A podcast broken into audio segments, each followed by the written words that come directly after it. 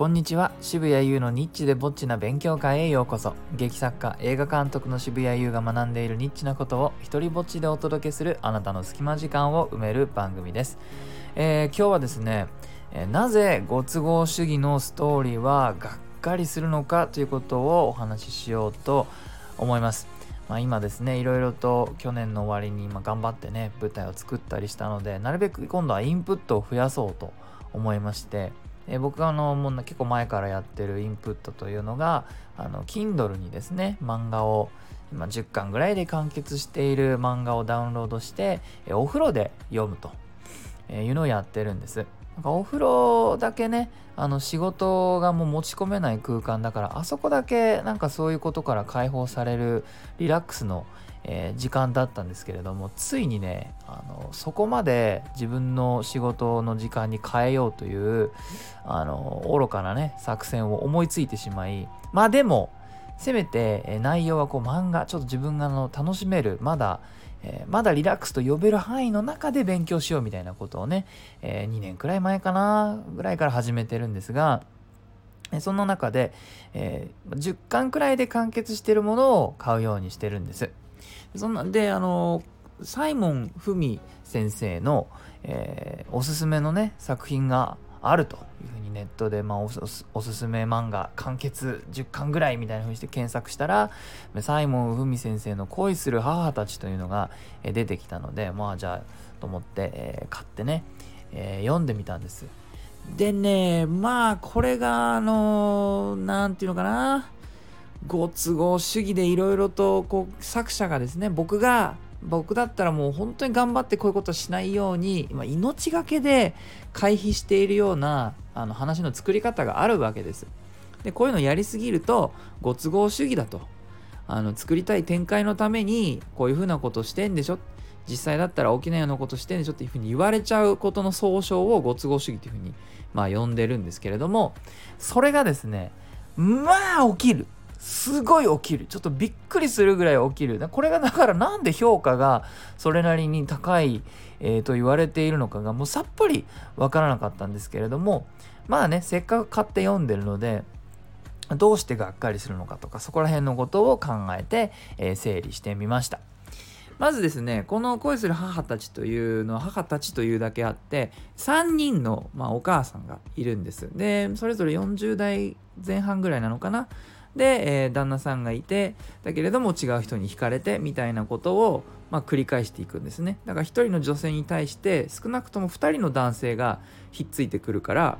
あの組み合わせで言うと相当な数があってでこれがまあくっついたり離れたりをね8巻7巻か8巻ぐらいにわたって繰り返すんですよ。なんか最後の方ではあのまああまりにもご都合主義のあのこう打ち手ばっかりやってくるからどうでもよくなっちゃってね最終的に誰が誰とくっついたかなんてもう覚えてないくらいあの感情移入をさせない、えー、徹底ぶりまあ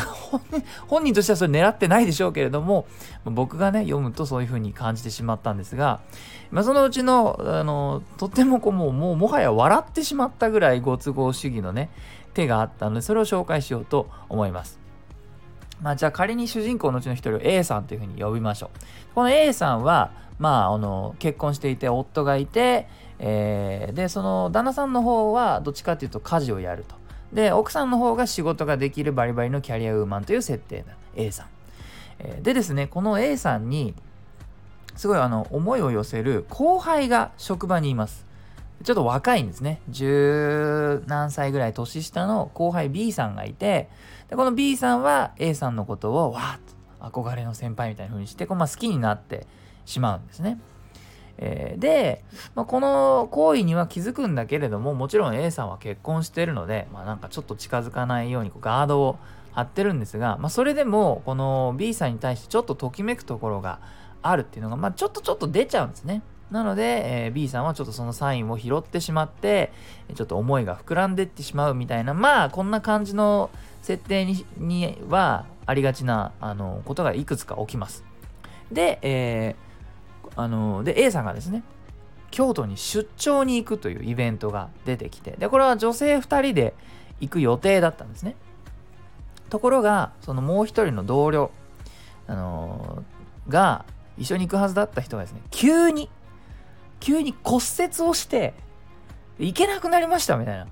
展開がありそこに代わりにですねこの後輩 B さんが代わりに行くことになってでまあ A さんはそれ知らずに新幹線に乗ってると隣にその後輩 B さんが現れるっていうシーンがあってもう俺もう笑っちゃってひでえなーと。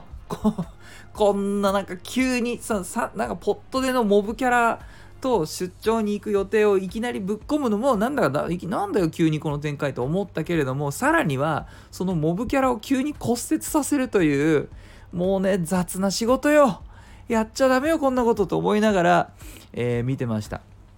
まあ、なんでねこういうことにがっかりするかっていうのを冷静に考えてみるとやっぱり偶然がストーリーの中で起きるとですねやっぱり観客っていうのはこれ信じないっていうのスタンスを一回最初取ってしまうんですよね。でこういうのがまた続いてしまったりするとどんどん信じなくなって、えー、しまいます。それからねあのなんでがっかりするのか、まあ、冒頭の、まあ、この、えーと、放送のタイトルでもあるんですけどもじゃなんでこれがっかりするのかっていうと先がやっぱり予想できてしまうんですよね。これだけ、えー、偶然とかを使ったり、あの急に登場人物が骨折したりとかって、えー、まあ、現実では起きたりするのかもしれないんですけども現実をそのまま書いたらリアルになるかってちょっと違うんですよね物語ってね。えー、でそんなことが起きるとですねあじゃあこの作者はこの A さんと B さんをもうこの旅行でくっつけたいんだってことが分かっちゃうわけです骨折の時点で。そうするとそこから先はもうこの作者がやろうとしていることをなぞっている時間に過ぎなくて、えー、それが起きるのをただ待ってる時間になっちゃうんですよね。だからあのー、まあじゃあこの2人は一線を越えてしまうんだろうなっていうのが分かってしまうからもうワクワクしないあのなんとなくその骨折の時点で発表したイベントが起きるのを待ってるっていう読み方が変わってしまうんですね。えー、まあそれがそんなようなことをやる作品なわけです。でまたね別のキャラクターまあ3人主人公がいるんで別のキャラクターの C さん。この C さんは、えー、シングルマザーでですね、えー、それまで義理のお母さんにね援助してもらっていたんですよ。学費とかあの子供の学費とか家賃とかね。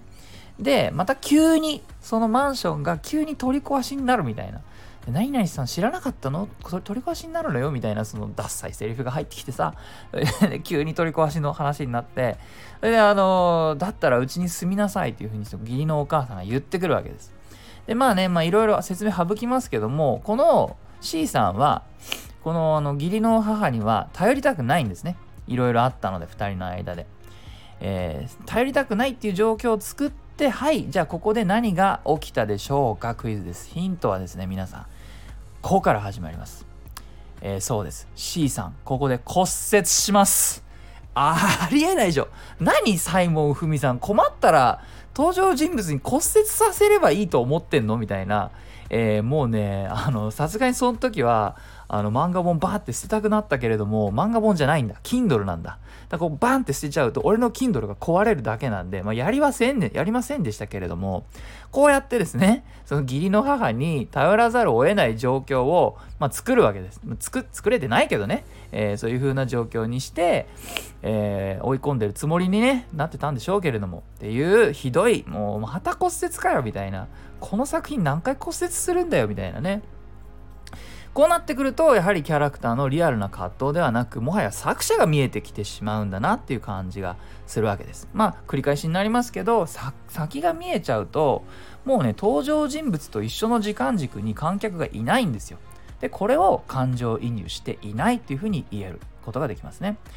えー、作者が無理やり作ろうとしている状況に早くならないかなっていうふうに待ってる状態になってしまうので物語を楽しんでいるという状態ではなくなる。